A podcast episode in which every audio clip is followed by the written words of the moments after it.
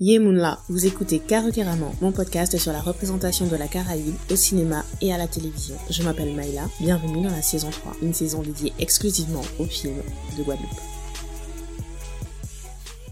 J'espère que vous allez bien. Je suis heureuse de vous retrouver pour cette troisième et ultime saison de Caro Caraman. Je fais ce mini-zode pour vous annoncer le programme, comme ça je n'aurai pas à le faire dans l'épisode 1 et on pourra attaquer directement à ce moment-là. Donc je me représente brièvement, je m'appelle Maïla, je suis née, j'ai grandi en Guadeloupe, je me définis comme une fangirl expérimentée et j'assume.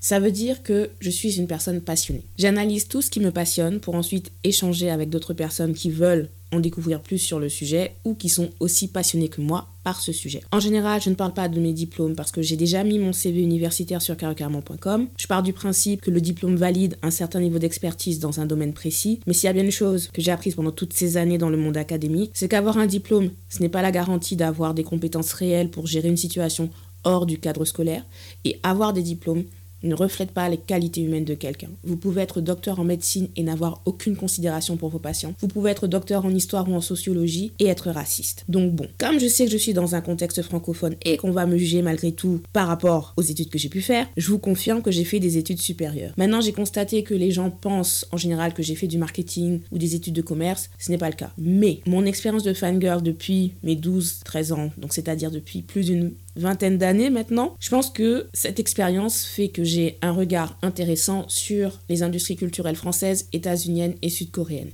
et je me base sur mes observations commencées sur la fin des années 90 pour développer ma grille de lecture carrément. Ma grille de lecture carrément signifie que j'analyse les choses de mon point de vue de femme guadeloupéenne et dans le mot guadeloupéenne, je rassemble mes identités de femme noire, afro-caribéenne et française. Mes trois objectifs avec carrément.com donc c'est le site que j'ai ouvert qui rassemble toutes mes analyses dans tous les domaines artistiques qui m'intéressent. Donc mes trois objectifs sont de conserver, documenter et célébrer la culture guadeloupéenne et par extension la culture caribéenne. Pour le podcast Carrément, j'ai choisi d'explorer le cinéma parce que je suis passionnée d'audiovisuel. Donc j'ai commencé par ce qui était le domaine artistique le plus naturel pour moi, mais qui dans un contexte caribéen était en fait celui dont j'étais le plus éloignée. Tout le temps où j'ai vécu en Guadeloupe, c'est-à-dire enfance, adolescence, donc les années où on construit ses goûts, sa personnalité, j'avais accès aux musiques caribéennes, j'avais accès à la littérature caribéenne mais je n'avais pas accès au cinéma caribéen. De tous les films que j'ai pu voir au cinéma Grand Rex, à l'ancienne, tu vois, ceux qui savent savent, les seuls films guadeloupéens auxquels j'ai eu accès sont Nègre Marron de Jean-Claude Barny, j'en parle dans mon épisode 6, et Anti sur scène de Pascal Legitimus, dont on va parler au cours de cette saison. Et en fait, je ne me suis jamais sentie représentée ni par l'un ni par l'autre. Ce qui en soi, honnêtement, n'est pas un problème. Les films ne sont pas créés pour que chaque spectateur s'identifient. Mais ils sont créés pour déclencher des émotions qui sont universelles. Et moi, j'ai grandi sans avoir l'occasion de vivre cette expérience avec des films de chez moi.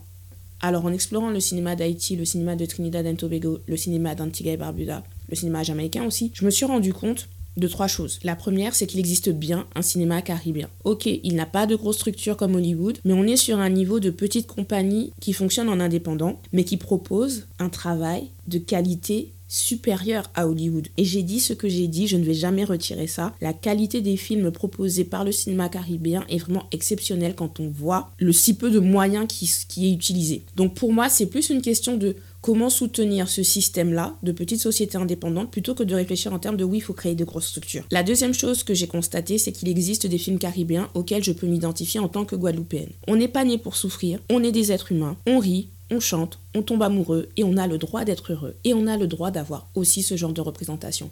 Et à l'inverse, d'autres personnes de la Caraïbe peuvent s'identifier aussi à nos histoires de Guadeloupe. Encore faut-il leur présenter ces histoires de façon à ce que ces personnes puissent aussi les comprendre. La troisième chose que j'ai constatée, c'est qu'il y a des passionnés qui sont en train de structurer l'industrie du cinéma caribéen et la Guadeloupe en tant qu'île francophone, a vraiment un rôle à jouer. C'est donc dans cette perspective que j'ai conçu la saison 3 de Karukiraman. Faire du j'aime le scénario, je n'aime pas le jeu des acteurs, ça ne m'intéresse pas en soi. Moi, je veux discuter des pistes de développement sur le plan de la représentation. Je dis bien discuter, si vous voulez réagir, vous pouvez et j'en serais même ravie. En tout cas, mon but n'est pas de faire de la critique gratuite.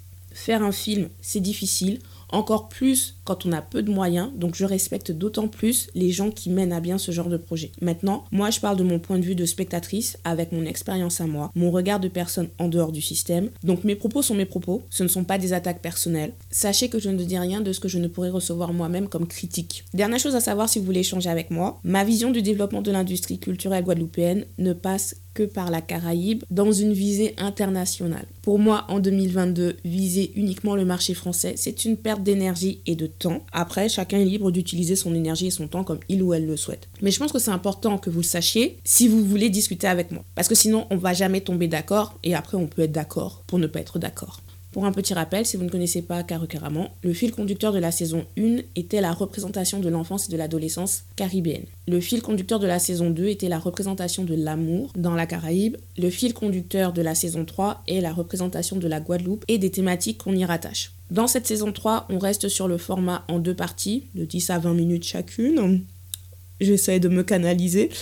Donc il y a la rubrique qui écrit qui craque pour raconter le synopsis du film et pour analyser la façon dont le film peut être perçu juste à travers les mots écrits. Donc ça veut dire qu'on va aussi réfléchir un peu sur le marketing. Ensuite, il y a la rubrique Caroqueramment pour s'interroger sur la représentation guadeloupéenne. Ma sélection comporte 15 films répartis sur 10 épisodes qui seront publiés chaque dimanche du 1er mai au 3 juillet. Mais pour coller à l'actualité, exceptionnellement, le premier épisode de la saison 3 sera mis en ligne le mercredi 27 avril pour le Yékri qui crack du film 1802, l'épopée guadeloupéenne de Christian Lara. J'espère que vous serez au rendez-vous.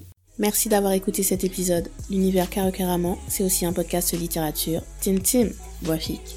C'est un podcast musique, hashtag Caribbean. Pour les écouter, retrouvez les liens sur carocaramon.com. Vous pouvez aussi me suivre sur les réseaux sociaux, carocaramon sur Twitter et Instagram. Likez, partagez le podcast autour de vous pour qu'il ait plus de visibilité. On se voit à dans d'autres soleils. Chambéred.